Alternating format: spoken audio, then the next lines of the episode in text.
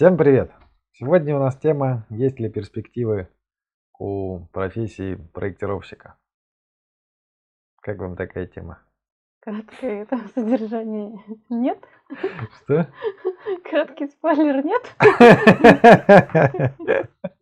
Краткий спойлер нет? Нет. Так все плохо. Ну, чтобы понять, э, сначала это ситуация, да, какая нынче ситуация на рынке труда и в сфере. Попробуем разобраться. То есть по опыту нашей работы в экспертизе становится все хуже и хуже. Качество проектирования становится хуже, качество экспертиз становится хуже. Соответственно, ждем, когда начнут дома еще больше падать и гореть, да, всякие там бассейны, эти белые лошади или какие там. Зимние вишни. Зимние вишни, да, то есть, ну, вот объективно по нашим наблюдениям уровень проектирования просто падает от, из года в год. У, уровень экспертиз, судя по экспертизам, э, как проектировщики, да, мы как, как проектировщики на, на разные экспертизы попадали, уровень э, замечаний тоже это проекты становятся после экспертизы иной раз только хуже, потому что накручивают всяких дурацких замечаний, заставляют всякие дурацкие решения э, технические использовать. Эм, то есть, э, а раз, э, если раньше еще хотя бы на экспертизе какая-то была качественная проверка и брак на проектирование как-то ну, компенсировался да, экспертизой, то теперь уже и экспертиза уже все. Соответственно, скоро начнет и строительство. Здесь надо э, напомнить, что рабочую стадию вообще никто не смотрит. Да, это тоже, да, раб, рабочку-то вообще никто действительно не смотрит, и что там делают. То э. есть, если стадию П хотя бы экспертиза увидит, хотя бы еще один, одни глаза посмотрит, то рабочую документацию вообще никто не смотрит. Это уже не та экспертиза, это уже экспертиза что скажет? Сквозную нумерацию проставьте. Не, ну, еще осталась распоска экспертиза ну, нормальная. Ну, главгосэкспертиза разве что, да, может что-то. Вот. То есть, что мы видим? Э, ухудшение ситуации. Соответственно, строить-то все равно не перестанут. Соответственно, ну, я думаю, э, что заказчики просто, ну, как бы на своем личном практическом опыте, опыте своих коллег начнут приходить к мысли, что нужно обращаться к специалистам, чтобы в дальнейшем не было проблем. Там мы в других роликах уже рассказывали, какие могут быть проблемы, если проектировщики некачественные, экспертиза некачественная. То есть в итоге заказчик э, попадает на деньги. Соответственно, э, если вот при этой всей ухудшающейся ситуации ну, как можно чувствовать себя хорошо в профессии, зарабатывать деньги? Как вы считаете? Не знаю. Никак не найду ответ на этот вопрос. Ну, я надеюсь, что поможет быть профессионалом в своей области. По крайней мере, проектирование. Про экспертизу мы не говорим. Это, конечно, сложный вопрос, да? Ну, Но все-таки... Профессионалам тоже тяжело. Все-таки профессионалам тоже тяжело, конечно. Но я думаю, что должен сейчас какой-то момент такой настать, эм, когда будут платить деньги за, ну, за то, что ты профессионал и можешь сделать хорошо с гарантией. Потому что если говорить, допустим, о ситуации там, ну, начала двухтысячных, там, конца 90-х, начала двухтысячных, когда э, вот сейчас-то тоже начинают меньше платить проектировщикам, в принципе, да, цены упали и э, расценки для проектировщиков упали и на проектировании, и на экспертизе. Но в отличие от ситуации там начала 2000-х, да, там, или конца 90-х, ну когда тоже были низкие цены, тогда было много э, качественных, как это, много профессиональных проектировщиков, которые как бы за еду могли делать нормально. И в экспертизе были еще были нормальные люди, да, и среди проектировщиков были нормальные люди, и не развалилась еще система э, проверки, то есть когда э, проектировщика проверяет э, Несколько человек. да, когда проектировщика проверяет руководитель группы, начальник отдела, потом там все друг с другом, э, отделы смежные друг с другом там расписываются в штампе, как а, согласовывают. Мгм. То есть, ну, как бы вот, вот это еще было, да, это позволяло, ну, то есть даже при низких ценах, да, все равно работу делали качественные проектировщики. Сейчас мне кажется, что ситуация будет уже, ну, все, те качественные проектировщики, которые были в конце 90-х, в начале 2000-х, они уже кончились. Они или ушли из э, профессии проектирования там строительства еще или еще, ну, еще куда-то, да, в продажу, там, в строительство, непосредственно на стройку, или уже как бы на пенсии уже не работают.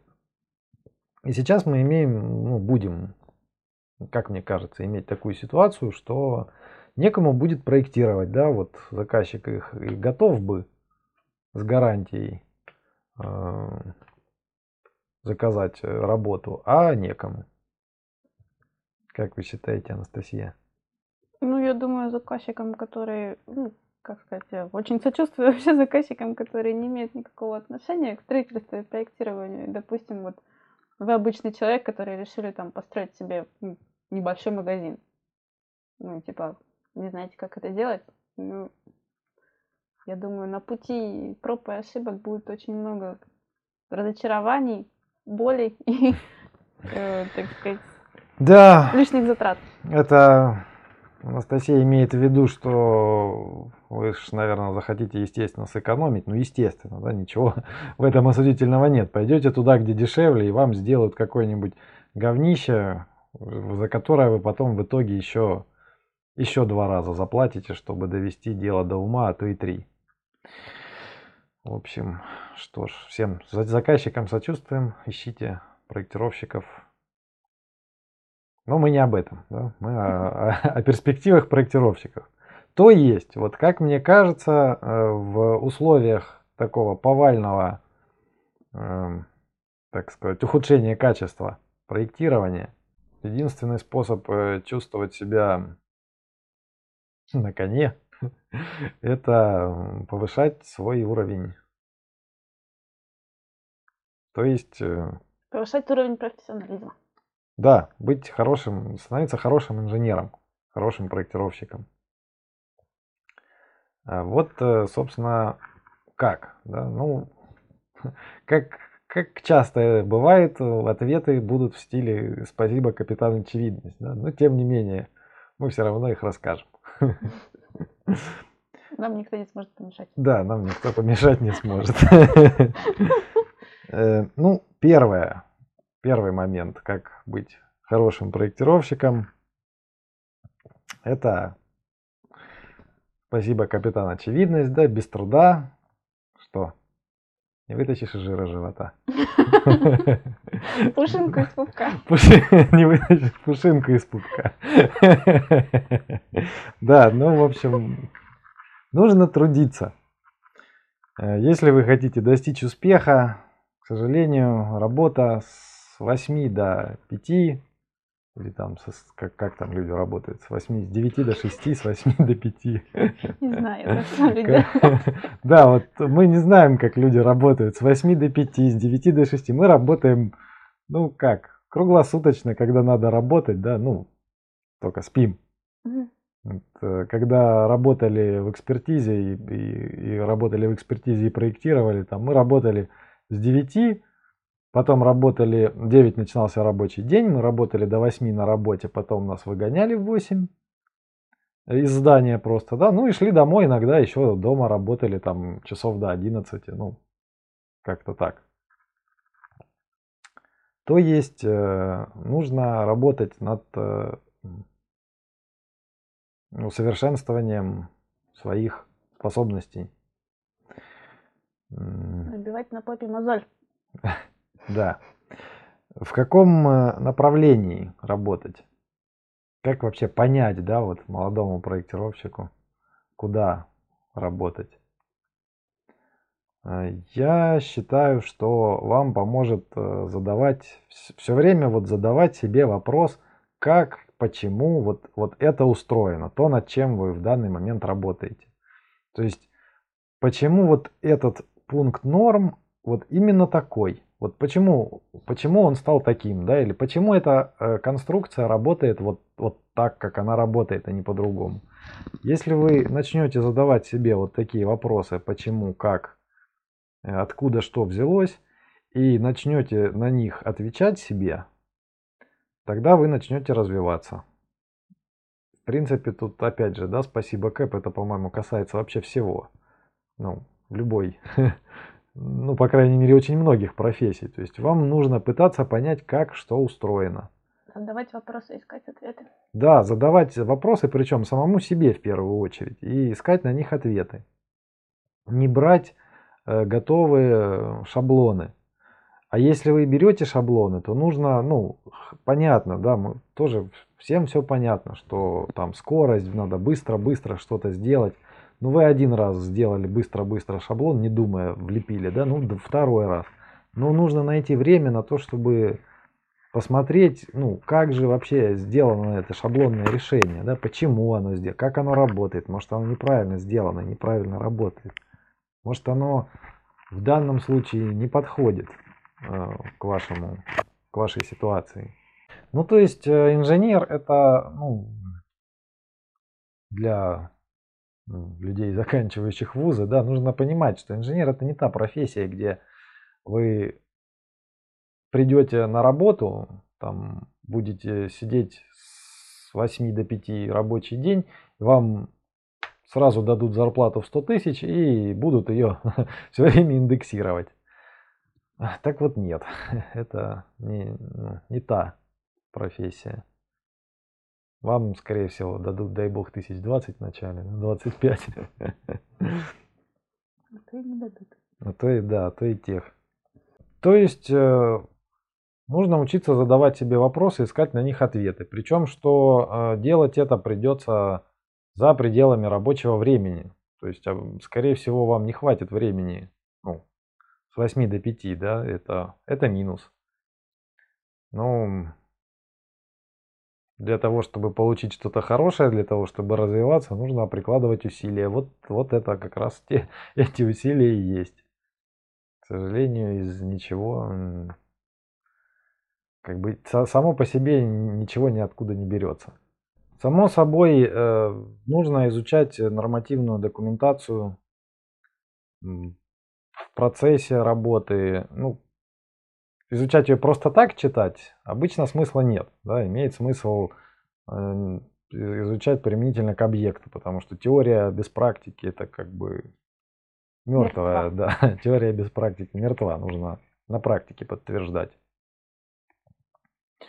Э, обычно, ну, не только вот не, не нужно бояться читать нормативку какую-то немного там в сторону от вашего Эм, от вашего направления, да, то есть от вас не убудет, если вы там почитаете что-то чуть шире своей направленности, а наоборот только прибудет, да, вы сможете понять вопрос более, более глубоко. Более глубокое понимание э, нормативной документации, собственно, нужно для того, чтобы вы могли вы понимали правила игры, да, вы, как, когда вы понимаете правила игры, вы сможете игру уже поворачивать в свою сторону.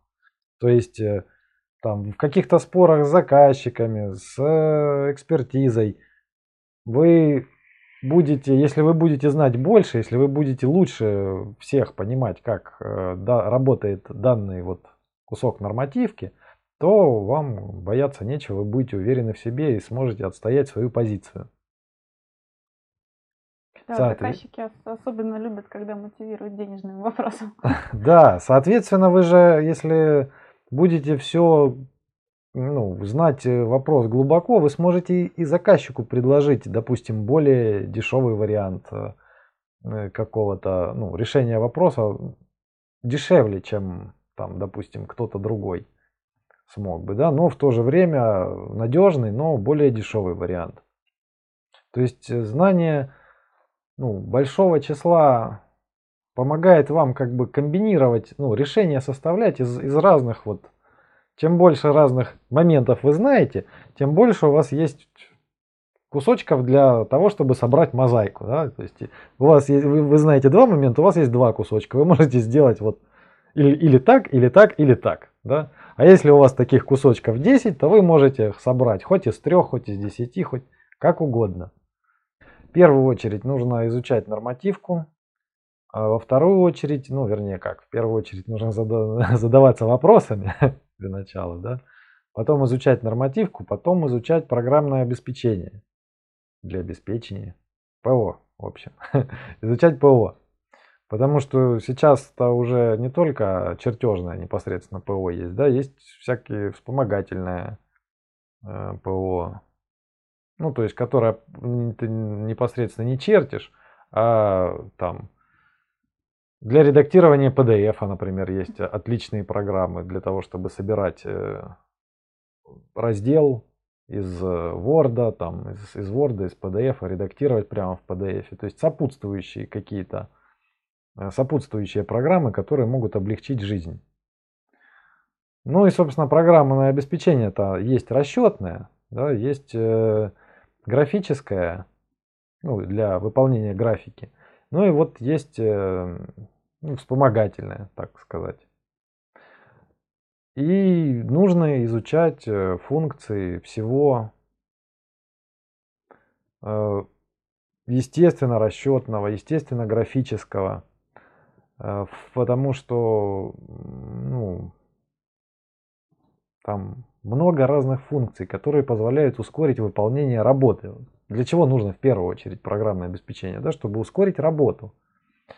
Э, благо сейчас есть интернет, и можно прямо так и спрашивать товарища Гугла, да, как там сделать что-то в какой-то программе. И вы вплоть до того, что можете прям видосики найти, как что-то сделать. Касательно ускорения, да, э, касательно расчетных программ, ну тут я бы сказал, что неплохо бы расчеты э, основные уметь выполнять вручную. То есть неплохо бы проверить программу, прежде чем вы собираетесь пользоваться какой-то программой, как бы проверить результаты вручную. То есть чтобы вы понимали, результат вам программа выдала, он ну хотя бы так, на глазок он подходит э, вашему случаю или нет. Потому что может быть, вы э, ввели какие-то данные исходные, ну, просто ошиблись там, где, где-то это, где-то описались, ввели не те исходные данные, вам программа какую-то дикую цифру выдала, а, а вы, ну, ну, не знаете, какая цифра должна быть хотя бы примерно. Но это касается наверное, начинающих проектировщиков, да, товарищи. Соблазн велик пользоваться сразу программами, но посчитайте вручную. Ну или хотя бы, может, другими программами. Ну то есть, чтобы вы понимали, какой должен в итоге получиться результат, хотя бы примерно. Потому что ну, программа сама по себе ничего не делает, она делает только то, что вы в нее введете. Касательно графических программ, такая есть ремарка. Ну, есть сейчас, конечно, BIM-проектирование. Модно, про него там говорят везде. Но это, по сути, да, по сути дела, что трехмерное, да. Ну, 3D модель, ну так, если в общем говорить. Мнение это... о том, что это такое, Про BIM мы отдельно, да, сделаем отдельный ролик, а может и не один, да, что там еще нужно понять, что такое BIM. Ну, ладно, допустим, вот BIM это трехмерная модель, там, с детализацией, с автоматическим построением разрезов, спецификаций, схем, инженерного оборудования, вот что-то такое, да. Но тут нужно понимать, что э, для того, чтобы, вот так как говорят производители программного обеспечения под это, что вот оно вам там, вы сэкономите прям вот, ну чуть ли не в два раза быстрее будете делать проект. Нет, они все врут. Вот, вот врут, потому что вам, да, не, не договаривались. Они, ну, не дого... Не, ну они бы не договаривали они врут, они же говорят, что вы быстрее сделаете, а быстрее вы, ну, чуть ли не в два раза, а чуть ли не в два раза вы не сделаете быстрее. Ну, они говорят, правда, в два раза быстрее касательно того, что дальше, возможно, ну, в процессе всей, всего цикла жизни здания э, эта цифровая модель э, ну, убыстрит другие процессы. Все, кроме проектирования. Ну, то есть проектирование, оно никак не убыстрит. Ну, по сути дела, да. Не, а, ну да, ну ладно. Да, да. То есть она нужна будет на других этапах жизни здания, это, эта модель, да. Проектирование она как бы... Ну, в общем, э, к чему это? Это к тому, что э, нужно прикидывать, э, насколько рационально вот то, что вы делаете. То есть, э, если вам заказывают стадию P, то вам делать э, в трехмерной, ну, делать BIM-модель, если вам заказали только стадию P, вам невыгодно будет экономически, потому что для того, чтобы сделать BIM, вам понадобится ввести, да, программа сама построит схемы, сама построит спецификации, но для этого вам, вам понадобится ввести кучу всяких параметров изначально. И то есть, ну да, вы ввели кучу всяких параметров, а вам нужны на, для стадии P только планы. Схемы не нужны, спецификации не нужны. И получается, что вся эта работа сделана была зря по вводу параметров. Э, за эту работу вам никто не заплатит. То есть вот, вот это вот сейчас э, ну и вообще нужно понимать, что ну, BIM-модель цифровая, да, она, ну, как бы, больше всего пользы принесет строителям, потому что она рассчитывает коллизии, то есть там, где не сходятся какие-то коммуникации, пересекаются, где-то ну, накладываются друг на друга конструкции, это ее главное преимущество. Но если вы проектируете стадию P, строят настройки по стадии P без рабочих чертежей и какие-то ну, не квалифицированные рабочие, которые звонят и спрашивают, что такое обозначение по ГОСТу. Ну, типа, для кого нужна эта цифровая модель? В общем, да, нужно это еще, кроме всего прочего, прикидывать рациональность того, что вы делаете, да, чтобы не начать забивать э, гвозди микроскопом. Так, ну и понятно, нужно, это у нас мы поговорили про расчетное ПО, про графическое ПО и осталось ПО такое вспомогательное, да, то есть э, тоже вот в процессе работы вам нужно прикидывать, какие функции можно автоматизировать, ну и неплохо бы, да, автоматизировать или вот, вот как-то над рабочим процессом. Можно ли как-то упростить рабочий процесс, сделать его, может, более как-то технологичным. И если вы так периодически это прикидываете, можно периодически что-то поискать в интернете на эту тему. Вот я так отлично нашел э, редакторы PDF, просто которые нам сэкономили столько времени, когда вы сразу, э, когда у вас есть графическая часть в чем там, в PDF, текстовая часть в Word, файл файл самой текстовой части в Word, файл состава проекта еще отдельный файл в Word, э, титульник еще отдель, отдельный файл в Word. Что там еще? Состав тома еще отдельный файл в Word. Пять уже файлов получается разных. И плюс еще, еще какие-нибудь там приложения, да, то есть вот. И всю эту кучу файлов можно одной программой собрать в один PDF, как бы все по очереди, ну, ну и там еще много чего, много полезных функций. Потом э, всякие облачные сервисы есть, которые позволяют вам э, налаживать э, обмен информацией с коллегами, просто ну, пользуясь бесплатными облачными сервисами. То есть сейчас на самом деле много, даже ну, как бы много бесплатных сервисов, которые позволяют упростить работу и как бы сделать ее более технологичной. В общем, э, чем больше вы знаете обо всем, о нормативке, о возможностях программного обеспечения, тем больше у вас появляется возможностей сделать свою работу более технологичной. Да? И с точки зрения непосредственно процесса вашего рабочего – и с точки зрения результата для заказчика, то есть более грамотной, более э, подходящей там под э, запросы заказчика. То есть, соответственно, вы э, должны стремиться сделать свою работу за как можно меньший промежуток времени, по идее, да, то есть. Ну, как можно более качественно. Соответственно, э, как можно, да, как можно более качественно, за как можно быстрее сделать. Тогда вы сможете требовать за свою работу большую оплату, чем ваши коллеги. Потому что если вы делаете как бы так же, как все, то а чего вам платить больше? Еще не нужно забывать про практику. А, то есть вам нужно стараться, вот, вот то, что, о чем мы поговорили, да, а, работа с нормативной документацией, работа с программным обеспечением, это как бы все теория. А нужно еще а, бывать на объектах, там, на обследованиях, э, ну, просто на объектах, да, желательно смотреть, что там происходит с теми объектами, которые вы запроектировали, чтобы, ну, чтобы видеть на практике, потому что что, что вы делаете, что делают по вашим чертежам, потому что теория без практики мертва. Сейчас, э, э, сейчас опять же, хорошо, есть интернет, есть э, YouTube и там другие видеохостинги, да, где можно, можно посмотреть прямо, как там трубы монтируются, как проводка монтируется, как выглядят ну, любые практически, да, любые моменты можно просто посмотреть по видео. Вот сейчас даже не обязательно непосредственно идти на объект. Хотя идти на хождение на объект ничего не заменит. Да?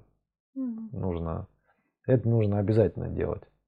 Поэтому, ну, проситесь там, если вас не посылают, то, ну, пытайтесь попадать хоть иногда на объекты чтобы не, не отрывать теорию от практики. Если не представляете, опять же, да, вот о том, что задавать вопросы, как это работает, то есть вы э, что-то, вы всегда можете посмотреть вот какой-то процесс, да, вот как это строят, как это будут строить, там, или монтировать, там, трубу, кабель, там, оборудование какое-то. Вы это, скорее всего, всегда сможете найти в интернете и увидеть прямо какой-то ролик, как это все будет делаться. То есть это нужно делать. Ну, делайте, ищите, как, как что выглядит э, в натуре. Возможности для этого огромные, потому что, еще раз, теория без практики, она мертва.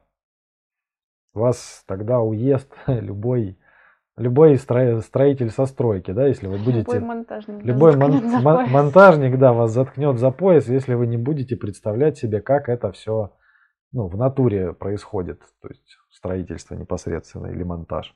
А тут же в этом же, первом же пункте, да, да, да нужно отметить, что если вы э, выбрали профессию инженера, то э, имейте в виду, что вы выбираете, если вы хотите быть хорошим инженером, то вы должны нести ответственность за свои решения. И нужно этого ну, не бояться. Да? Вы, э, у нас э, в нормах написаны ну, вот какие-то правила. В нормах не написано, как конкретно делать, ну, там, поликлинику, да, вот, вот, вот как ее там именно по пунктам не расписано. Там есть набор правил.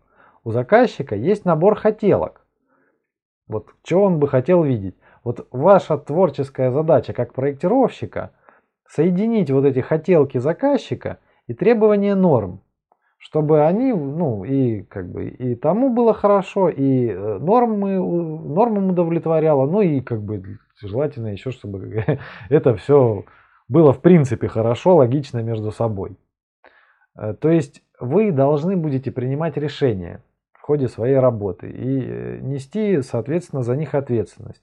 Но этого бояться не стоит. Если вы, ну, мы же говорим о том, что вы всем интересуетесь, изучаете нормативку, Соответственно, чего вам бояться? Вы нормативку знаете. Вы знаете, что ваши решения правильные, да, в соответствии с требованиями норм. Поэтому бояться принимать решения не стоит. Как вы считаете, Анастасия? Согласна. Немногословно. Вот Анастасия у нас сегодня лаконичная. Вторая важная вещь э, в том, как стать хорошим инженером. Как вы думаете, какая? Затрудняюсь ответить. Обсудили саморазвитие. И что еще остается? Ты... железная жопа. Ну, это в саморазвитие все относится, потому что вы обычно... Ну да, еще можно, кстати, такой момент э, осветить, что если вы э, студент, заканчиваете институт и вот собираетесь на работу, да, ну, сразу привык, привыкаете или смиряйтесь с мыслью о том, что вы ничего не достигнете, если будете работать с 8 до 5. Да? Вы, у вас просто не хватит времени. У вас на работе, скорее всего, никто не будет учить специально. Сейчас уже не те времена. Это вот нам с Анастасией повезло. Мы еще некоторое время успели поработать э, в большом проектном институте. проектном институте, да, там, где была своя библиотека, там и все такое. И, э, а вас никто учить не будет. Все там курсы повышения корочки, повышения квалификации, они обычно, ну, за 12 тысяч. Ну, за, там за, за 6 тысяч по-разному. Да, они, их просто получают. Их ни, никто вам ничего повышать не будет, скорее всего. То есть вам придется все это делать самому. И никто, опять же, может даже возникнуть такая ситуация, что вот вы захотите повышать свою квалификацию и правда будете это делать, изучать нормативы там на рабочем месте, а, а работодатель начнет вас за это ругать и говорить, что что ты ерундой занимаешься, бери вот рисуй, что это.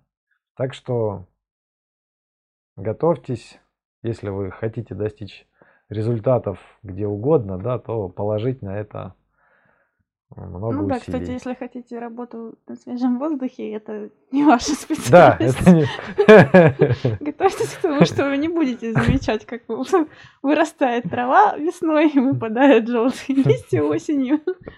Да ладно, ну не, не это, всех распугаешь всех молодых проектировщиков.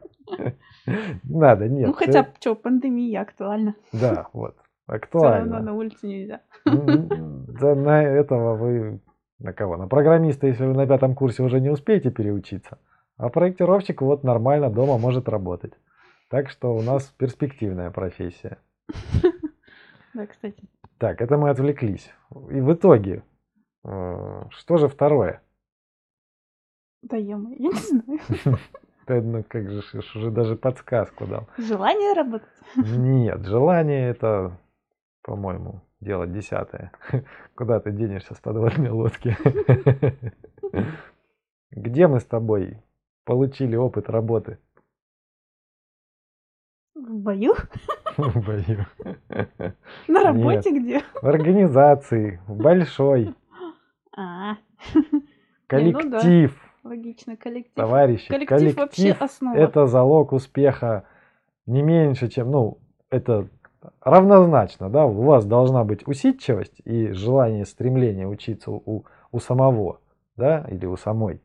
А э, второй момент, вам нужно искать коллектив, потому что вот нам повезло, у нас был отличный коллектив, отличные коллеги, до сих пор мы как бы со всеми нормально работаем, да, с теми, с кем сработались в самом начале. Ну, ну и да. добавляются по, по ходу дела тоже добавляются отличные люди, хорошие специалисты. То есть, э, если вы начинающий проектировщик, то вам нужно искать э, коллектив. Ну да, тут нужно понимать, что про проектирование это коллективная работа, что какой вы бы специальности не были, вы не сможете работать в одиночку. Да, проект состоит ну, где-то в районе там 10 разделов, и они все взаимосвязаны они все должны друг другу выдавать задания, потому что если кто-то сделал сам по себе, не смотря на остальных, то потом будут возникать проблемы, да, и это все нужно друг с другом увязывать. Если вы как бы запросто не можете подойти к коллеге или там написать коллеге, спросить у него или у нее там, как, как вот это работает, да, и обсудить рабочий момент, собраться, обсудить, так, ребята, как мы вот здесь сделаем, да, так, чтобы всем было хорошо чтобы и заказчику было хорошо, и нам между, главное, что нам между собой тоже, вот как коллегам, как проектировщикам, было удобно. То есть, чтобы там никому не нужно было городить э, что-то такое нереальное. Ну да, нужно как бы эти моменты рабочие всегда обсуждать, не скрывать, что, допустим, ну вот с вашей стороны есть какой-то косяк в документации, вы об этом никому не сказали. В итоге там выясняется на каких-то поздних стадиях проектирования, когда это уже изменить невозможно. Чтобы как бы таких моментов не было, команда должна быть, ну, понимать, что они работают на одну цель. Что не каждый тащит в свою сторону, а над одним и тем же объектом все работают. Ну и опять же, можно, ну, в коллективе можно у кого-то что-то спросить, просто опять же поднимать свой уровень, ну, свой уровень профессионализма, да, то есть вы опять же у коллег можете спросить там, как про программное обеспечение спросить, спросить про какую-то нормативку, там вам что-то могут и рассказать. Опять же, у старших коллег по своей Э, отрасли, вы можете там ума попытать, да, попросить что-то проверить, попросить вам что-то рассказать, там, направить вас в какую-то сторону ну, изучения. Отчасти, опять же, сейчас можно решить этот, э, эту проблему с помощью профильных форумов, наверное, ну, каких-то сообществ. Потому что таких проектных институтов, как были раньше, сейчас уже, конечно, нет. Сейчас ну, небольшие конторы, где не факт, что вам попадется прямо сразу вот ну, дружный коллектив, который стремится еще к свершениям, а не просто какое-то болото, которое вот сидит и, ну так сказать, ковыряется в носу.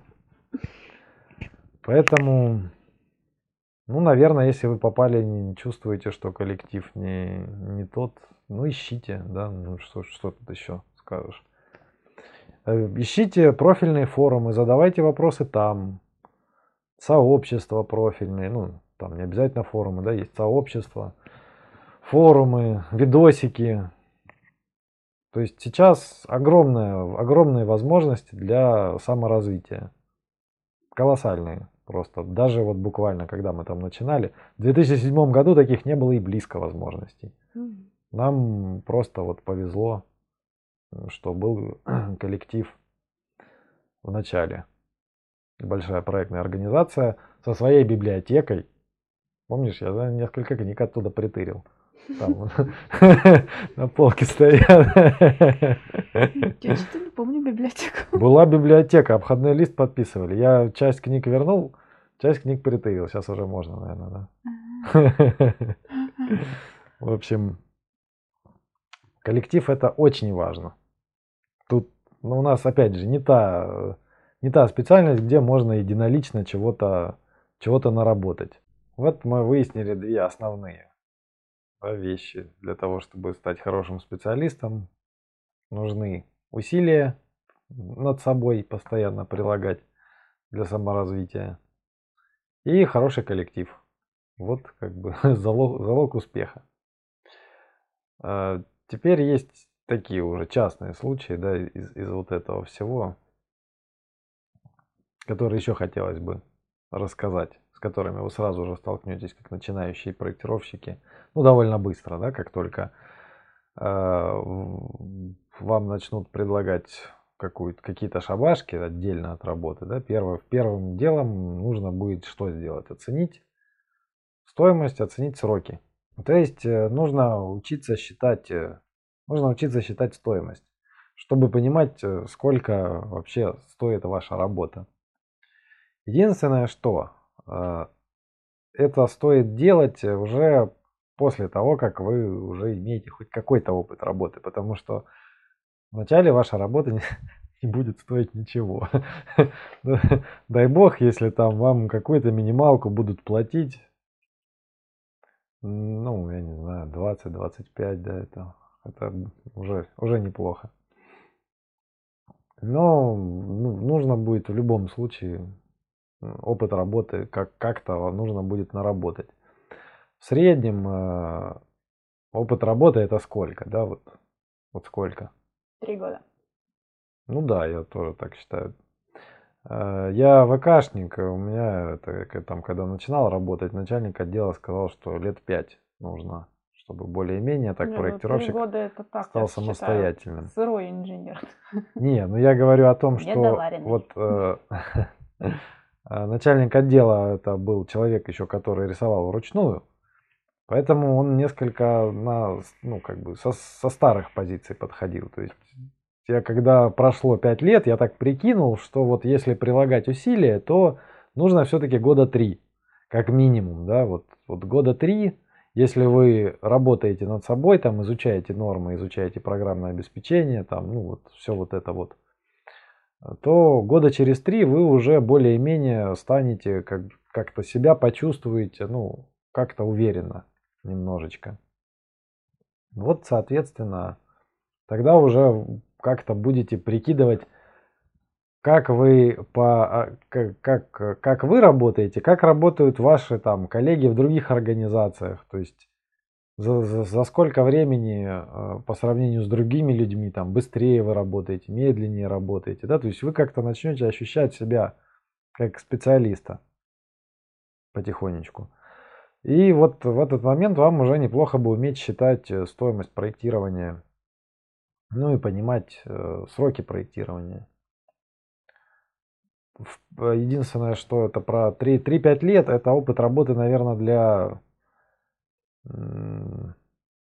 всех, кроме строителей, пожалуй, да? Для строителей, наверное, подольше. Для конструкторов? Для конструкторов, да. Да. Ну, конструктор, он всю жизнь растет. Ну, ну, собственно, все инженеры растут э, всю жизнь, растут над собой. Но конструкторы особенно, да. Так что вот мы говорим больше про всех остальных, кроме конструкторов. Ну, у конструкторов много специфики, потому что есть расчетчики, есть чертежники, ну, есть по отдельным материалам конструкторы. Я вот, кстати, в описании дам ссылку, там э, на, на, на другой канал, да, на видосик, там э, товарищ конструктор, вот он как раз там рассказывает больше для конструкторов, поэтому кто конструкторы, идите туда, там э, информацию, ну, получите уже непосредственно от конструктора. И мы за что? Мы за сети, за архитектуру, за пазл, ну за все остальное, в общем. Все, что кроме. Да, за все, что кроме. Э, есть сборники цен на проектные работы, где вы э, можете найти объект проектирования. Там простая формула, по ней э, просто посчитать стоимость стоимость проектирования. Эта стоимость будет в сборнике цен в начале будет написано в каком в ценах какого года этот сборник. Вот вы по сборнику посчитаете в ценах того года нужно будет перевести в цены текущего года. В сборнике цен есть в конце э, таблица, сколько процентов от общей цены стоит ваш раздел. Там, ну, две или три таблицы. На стадию P процентовка, на стадию R процентовка.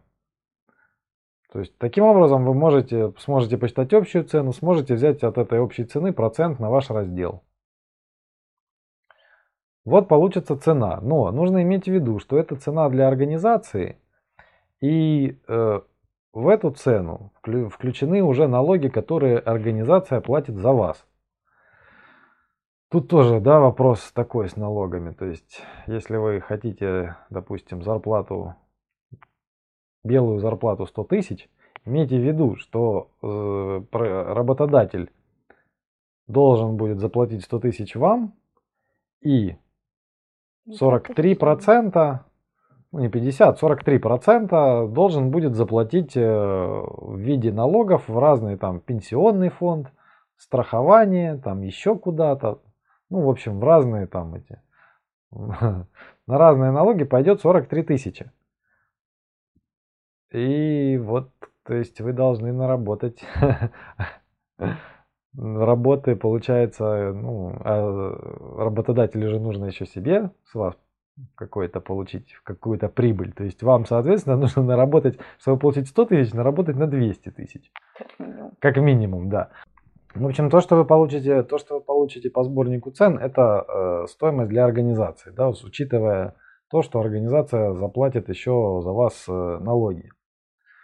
И учитывая налоги, которые за вас заплатят, учитывая всякие там издержки, в том числе на э, помещение, на оборудование, то есть вот, то есть у вас эта цена, ну, если э, вы вот эту цену определили, если вы работаете не через организацию, а лично, ну, лично заказчиком, то вы должны прикинуть, насколько снизить эту цену.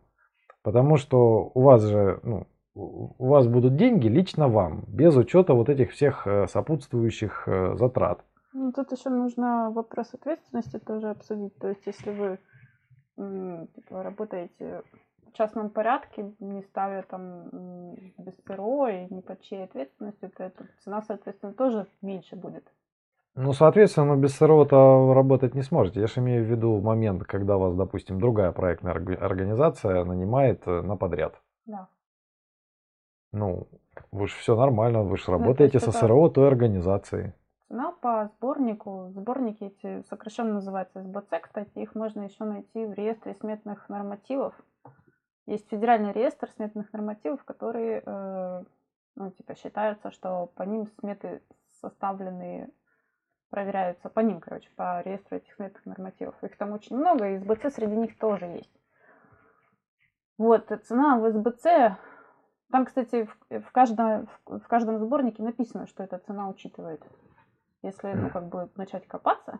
Да, нужно примечание, обязательно это. Первую часть там прочитайте, там написано все, как, как что считать написано, и что вклю, включено в цены, что не включено в цены, как считать то, что не включено в цены. В общем, ну, Читайте, там все написано, все просто. Просто нужно потратить время почитать. Ну и нужно понимать, что это цена для организации. То есть, если вы э, в организации работаете наемным работником, то это не значит, что вы можете рассчитывать на полную эту стоимость.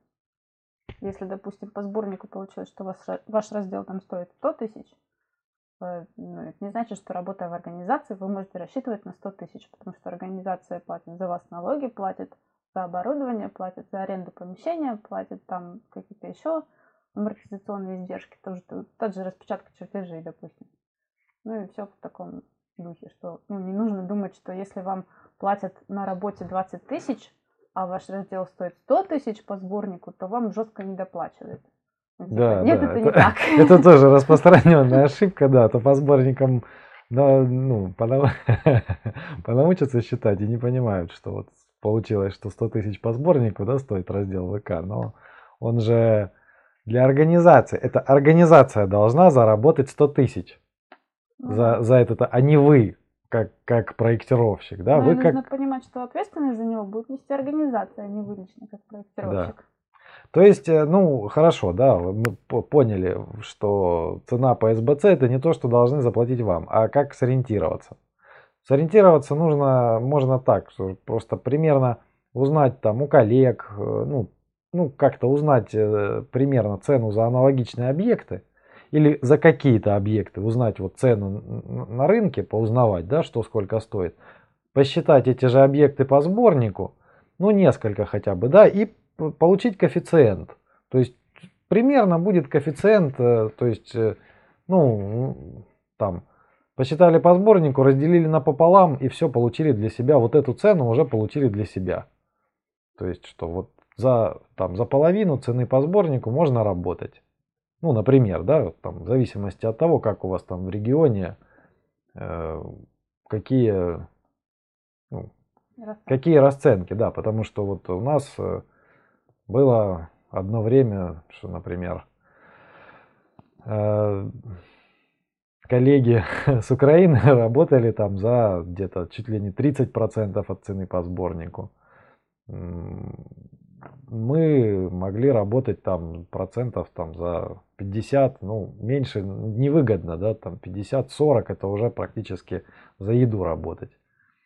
Ну, вот, в общем, в общем, вот так вот. Вам нужно выяснить. Я бы еще да. рекомендовала ну, начинающим да, проектировщикам как бы вести какой-то как журнал или дневник, допустим, ну или записывать где-то, сколько вы времени потратили на какой-то объект, сколько вы там за него получили, если вы там в частном порядке получаете, ну, чтобы прикидывать свои же собственные трудозатраты, потому что, ну, может так оказаться, ну, и зачем вообще нужны сборники э, сметных этих нормативов на проектирование, чтобы ну, понимать, что если вдруг попался какой-то объект, который вы никогда не проектировали, вы не представляете его сложность, а именно по СБЦ, по стоимости его проектирования можно прикинуть, насколько сложный этот объект.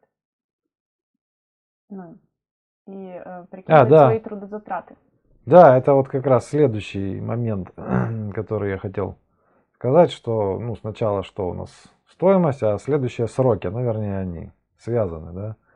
Ну, даже не считая сроки, э, ты правильно сказала, можно оценить сложность работ, если вы, э, например, э, ну, какой-то похожий объект или, ну, примерно представляете, вот что за 20 тысяч вам нужно проектировать, допустим, там две недели, да, а тут у вас по сборнику цен выходит, ну, учитывая там ваш коэффициент еще на, на местность, да, у вас выходит стоимость в 100 тысяч.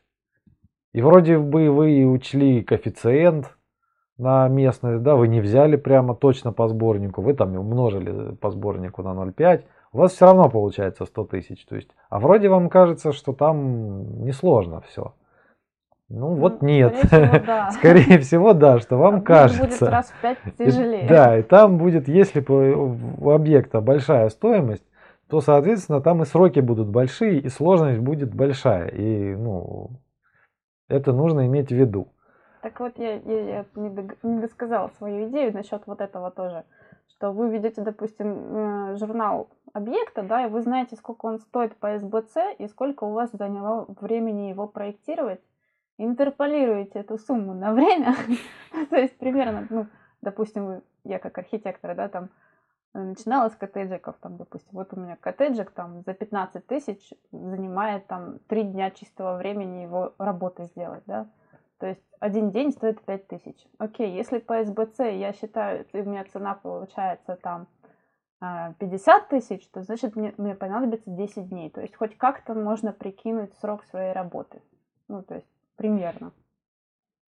Ну да, это уже вот пример инженерной мысли, да, вот как, как, как из одного посчитать другое, да, то есть, да, абсолютно правильно, это нужно добавить было нам в первую часть, когда говорили о сопутствующем программном обеспечении, да, вот как раз нужно записывать, э, вести лич, личный дневник, да, записывать, э, что вы проектировали там, как, коротенько, да, сколько времени у вас ушло. Ну, на самом деле это несложно, можно, допустим... Несложно. В, ну, заводишь папку с объектом, пишешь начало тогда-то, закончил тогда-то. Я все. об этом даже не думал, а сейчас на самом деле была бы у меня такая статистика. Ну да. А так просто, когда однотипные объекты долго делаешь, уже просто примерно, ну, учишься примерно запоминать. А такую статистику иметь было бы неплохо под руками. Все приходит с опытом. Ну да. Так что за записывайте. Да, товарищи, записывайте, что вы сколько делаете. Это удобно. Сроки. Э, так же, как и по цене, есть э, нормативки, нормативка по срокам проектирования. Э, есть сейчас 2016 года московский сборник. И ссылка в этом, в описании ссылку на него дадим. Или название, или ссылку, я не знаю. Ну, что-то, что-то, в общем, будет его название. Там э, гражданские объекты, э, ну там общее время проектирования. То есть э, вы по этому сборнику сможете прикинуть общее время проектирования объекта, а взять время проектирования вашего раздела можно, ну, допустим, используя процентовку в СБЦ. Вот разбивку по цене, вот процентовку разбивки, там цена раздела, да, вы можете применить эту процентовку к сроку по сборнику со сроками и примерно получите э, срок э, проектирования вашего раздела. Ну, со сроками там сложнее, потому что ну, типа, есть параллельно, параллельно происходящие процессы. Есть ну, естественно, это все учитывает, ну, это же как бы все равно, это будет учитывать и время простое, да, то есть по, э, есть общая цифра проектирования по сборнику, но она примерно, если от нее взять процент по цене, она будет учитывать как бы и время простое, и время работы, ну и ну, как бы будет более-менее адекватно, мне так кажется. Есть еще сборник, если в этом московском нет, есть еще сборник старый советский 64 -го года, там, по-моему, больше э, больше объектов, больше типов объектов, которые можно посчитать, и как бы большая вариативность, чего можно посчитать. Единственный минус тогда компьютеров не было. Сборник считает ручное проектирование, поэтому э, на, ну, нужно будет самим вводить коэффициент на использование компьютера. То есть вот прикинуть, да, насколько быстрее проектировать на компьютере и э, к, той, к тем цифрам, что будет получаться, коэффициент добавить. Э, вам нужно уметь определять сроки и стоимость. Да, чем четче вы сможете это определить, чем, чем точнее, ну, тем больше вы будете на коне. Да, то есть вы сможете и ориентироваться по времени, и заказчика сориентировать, и сами сориентироваться, ну и по цене как-то быть в курсе, чтобы не продешевить. Да. Что еще? Добавить еще можно вот что. Не бойтесь отстаивать свое мнение, но под мнением, вот внимательно, да, мы имеем в виду, э, что это позиция, которая подтверждена требованиями норм, то есть ссылками на нормы. Не просто так, что вы думаете почему-то, что вот должно быть так, а потому что вот здесь написано вот так, вот здесь написано вот так, вот здесь написано вот так. То есть мнение вот, ну я не знаю, какой пример. Я бы сказала, это, ну, типа, такое есть слово обоснование. О, да. Обоснование, вот меня поражает, конечно, по 87-му постановлению э, есть пункты, да, как должна оформляться проектная документация, там написано обоснование таких-то, таких-то решений. И проектировщики, ну, по моему опыту эксперта, не понимает, что обоснование это значит обоснование ссылками на нормативы. А это записано в градостроительном кодексе в 48 и 49 статье. Ну, типа, понятие, что такое обоснование, это ну не просто там, что вот мы там так захотели, а мы вот так сделали, потому что это по вот таким, по таким, по таким нормам должно быть. Да, то есть ваше мнение должно быть обоснованным, обоснованным ссылками на требования норм. То есть вот, вот такое мнение, это действительно инженерное мнение, которое мы уважаем, поддерживаем всячески. Ну, вот именно обоснованное мнение. Вот учитесь формировать у себя такое мнение, да, когда вам что-то говорит заказчик, что там я хочу вот так сделать, начинайте изучать, да, можно ли так сделать. Если так сделать нельзя, то э, ищите, почему нельзя, чтобы вы могли сказать не просто это нельзя, а вот нельзя, потому что вот и привести ссылки требов... на, на, на требования, да, или нужно сделать вот так, нужно потому что вот ссылки на требования норм, то есть вот в таком духе. Да, поэтому знание норм должно быть глубоким, обоснованным и всесторонним. Да, для того, чтобы как бы полностью иметь такое полное обоснованное мнение, нужно понимать вообще, как эти нормы, Причем что они значат, они, откуда они берутся. Да, они могут выворачиваться очень неожиданным образом. Да. Заказчик вас спрашивает, почему здесь окошко. Ну, типа, я не хочу здесь делать окно, я хочу сделать еще одно помещение. Но вы ему можете сказать, исходя из там, пожарных требований, что если здесь не будет окна, нужно будет делать дымоудаление. А дымоудаление это очень большие затраты. Тогда заказчик подумает и скажет, конечно, лучше окошко. Да, то есть это все, все это в конечном итоге деньги, сэкономленные заказчику и, соответственно, заработанные вами. Ну и такие тоже еще для начинающих да, проектировщиков. Не работайте без аванса. Опять же, возвращаясь к теме коллег, а, если вы сталкиваетесь с э, каким-то заказчиком в первый раз, да, спросите у коллег, может с ним кто-то уже работал с этим заказчиком, может вам дадут рекомендации там. Может у этого заказчика стоит брать стопроцентный аванс, стопроцентную предоплату. Или наоборот, может такой положительный человек, что можно поработать и так, он по-любому заплатит. То есть, ну, казалось бы, спасибо Кэп, но я, честно говоря, тоже сам приходил к этому, не, не сразу догадался, столько, настолько граблей наступил, пока, пока сформировал для себя вот эти правила. Ну, это как у врачей, да, у каждого есть кладбище. У инженеров есть толпа людей, которые их кинули на деньги. Да, у инженеров есть черная книжечка, да, с записанными людьми, которые их кинули на деньги.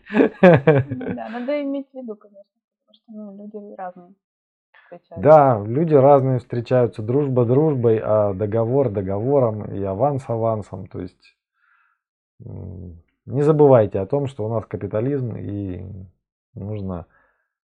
Кстати, в сфере проектирования встречаются ну, пирамиды типа МММ. Да, пирамиды абсолютно.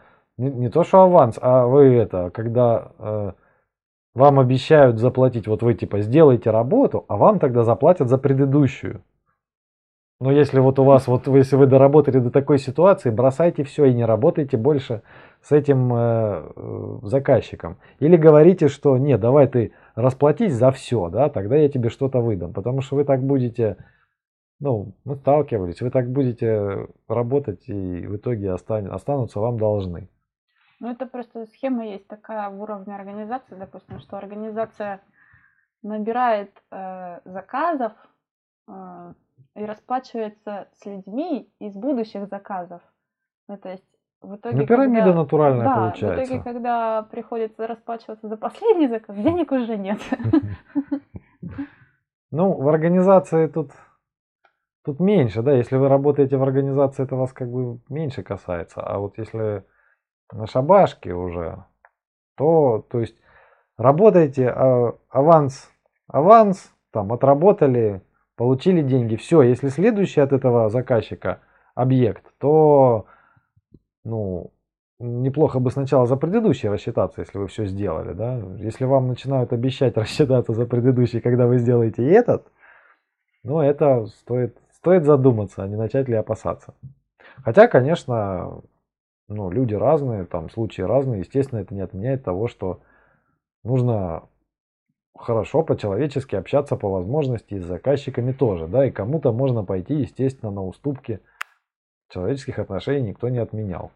Но ухо востро держать все равно надо. Да, и самое главное, а то мы тут про это, как с деньгами обращаться, рассказываем, рассказываем. Самое главное это, вот это вот все начинать требовать да, от заказчика, там аванс, оплату, вообще как бы начинать требовать нужно после того, как вы будете выполнять сами свою работу четко, потому что если вы делаете свою работу нечетко, некачественно и начинаете быковать еще там чего-то от кого-то требовать, то это, ну, это мы не поддерживаем. Мы за то, что вы делаете свою работу качественно, четко и за нее требуете также качественно, четко расплатиться. Вот мы, мы за это. Да? Да. Заказчик в любом случае должен быть доволен. Да, заказчик должен быть доволен, в конце концов он как бы всегда прав. Ну, если только он не нарушает требования норм, о чем ему нужно Напомню. рассказать, да, со ссылками на требования норм, и, но все равно попытаться как бы сделать так, э, чтобы ну, его удовлетворить, потому что в итоге-то объект заказчика, заказчику в нем там жить, работать или что-то делать, да, то есть и он должен быть доволен. Если он будет доволен, он вас же посоветует э, своим там коллегам, друзьям, то есть сарафанное радио это, наверное, до сих пор самое лучшее средство да, в проектировании рекламы. Я бы сказала, даже единственное. Ну, в проектировании, да, наверное чуть ли не единственное. Так, на сегодня, на сегодня, наверное, все. В следующей серии для проектировщиков поговорим о проектной рабочей документации, о том, что это такое, ну и, о, наверное, о важности терминологии. Всем пока. Пока.